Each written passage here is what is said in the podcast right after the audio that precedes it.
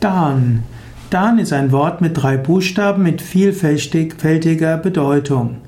Dan ist zum einen ein Sohn des Propheten Jakob.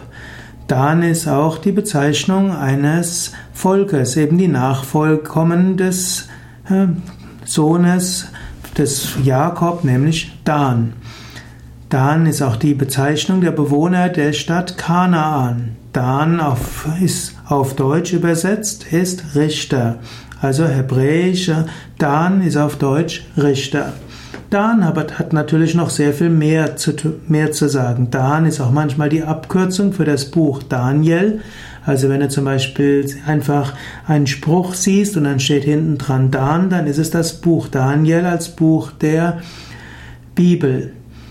Dan ist auch im Kampfsport ein Grad in den Kampfkünsten. Es gibt verschiedene Kampfkünste, die verschiedene Dans haben. Es gibt den ersten bis zum zehnten Dan in vielen der japanischen Kampfkunst- und Kampfsportarten. Dan hm, kann aber auch einfach die Abkürzung sein für Daniel. Auf äh, amerikanisch heißt dann Dan und Dan ist dann eben Daniel.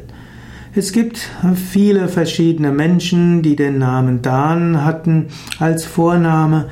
Dan ist auch ein Quellfluss im Jordan und Dan kann auch die Abkürzung sein für dann. Dann wollen wir viel Gutes tun.